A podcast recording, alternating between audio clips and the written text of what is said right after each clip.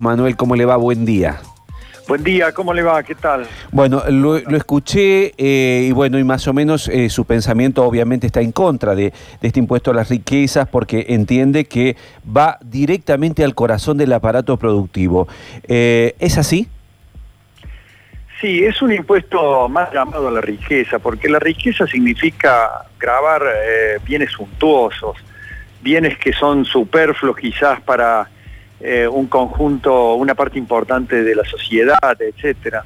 Pero este impuesto eh, se ha ampliado a, todos los a una gran parte del sector productivo eh, al grabar las tenencias de las acciones de las empresas, en el, cual van a incluir a empresas, a propietarios de empresas del sector comercial, industrial y también agropecuario y eso significa que se van a grabar propiedades, maquinarias, herramientas, stock de bienes de cambio, em, de empresas que son productivas y que, se, y que son bienes que no son líquidos y que por lo tanto va a haber que vender parte de esos bienes o, o vender stock para poder pagar el impuesto y debilitar a un sector productivo, a una parte importante del sector productivo, que se lo necesita realmente vital en este momento, en donde hay un contrasentido que se lo ha estado apoyando para sostener el empleo y para sostenerlo al aparato productivo, eh, cuando se lo obligó por la cuarentena a paralizar sus actividades.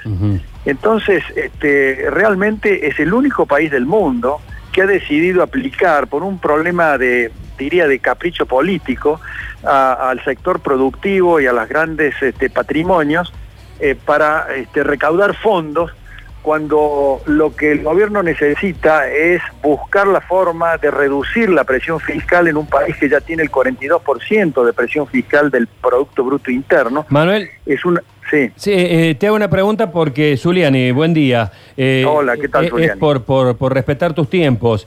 ¿habría, ¿Habría una, una forma, a ver, desde tu punto de vista, ¿habría una forma buena de, aplicarlo, digamos, que, vos propusieras este, para, para hacerlo, digamos, no desde el punto de vista en que tú lo ves, sino de una manera más, este, eh, en fin, que, que los conforme?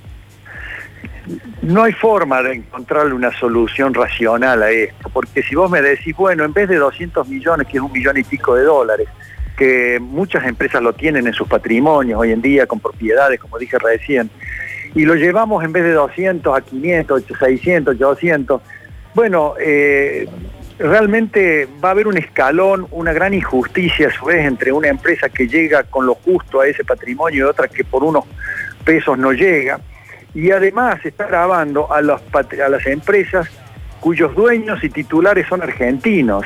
Entonces se deja afuera todas las empresas de capital extranjero que están operando en el país y que sus propietarios no son argentinos y no tributan en la Argentina, por lo tanto, este, es una gran discriminación. Creo que es un impuesto absolutamente absurdo eh, conformado, como dije recién, por un capricho político más que nada, y que va a afectar la credibilidad y la confianza en el país en un momento en que todo el mundo está buscando reconstituir sus aparatos productivos, apoyarlos, eh, sanearlos para que salgan vitales a recuperar el proceso productivo y por lo tanto la economía y sostener el empleo, que es lo que nos eh, preocupa a todos. Manuel, un país que tiene el 40% de pobreza. Esto se está discutiendo también en España, Italia, Reino Unido, Suiza, Rusia, Brasil y en algunos casos con apoyo de oficialismo y oposición no se está discutiendo. En ningún país del mundo se ha aplicado este impuesto. No, no, no, no, no se ha aplicado, pero está en estado parlamentario parecido al nuestro, con, diferencias.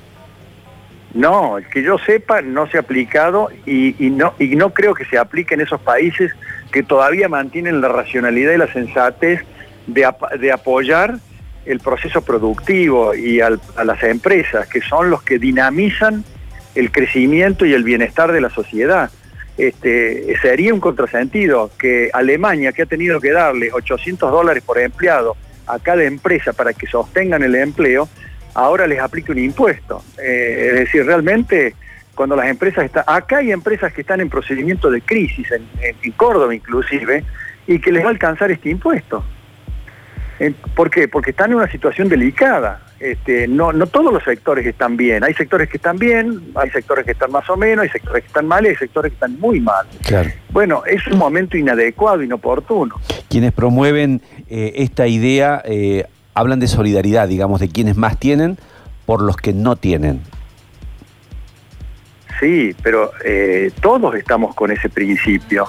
Por eso se ha aplicado un impuesto a los bienes personales, que grava el patrimonio, que se subieron las tasas, eso fue hace tres, cuatro meses, en el mes de mayo, y por lo tanto un impuesto que se había reducido se decidió aumentarlo, pero además ahora aplicar este impuesto que grave esos mismos bienes que grabó el impuesto a los bienes personales y además agrega a las tenencias accionarias de las empresas, es realmente un contrasentido si es que se quiere dinamizar la producción y la recuperación de la economía, porque eh, va a afectar la liquidez de las empresas y eso no es razonable en este momento.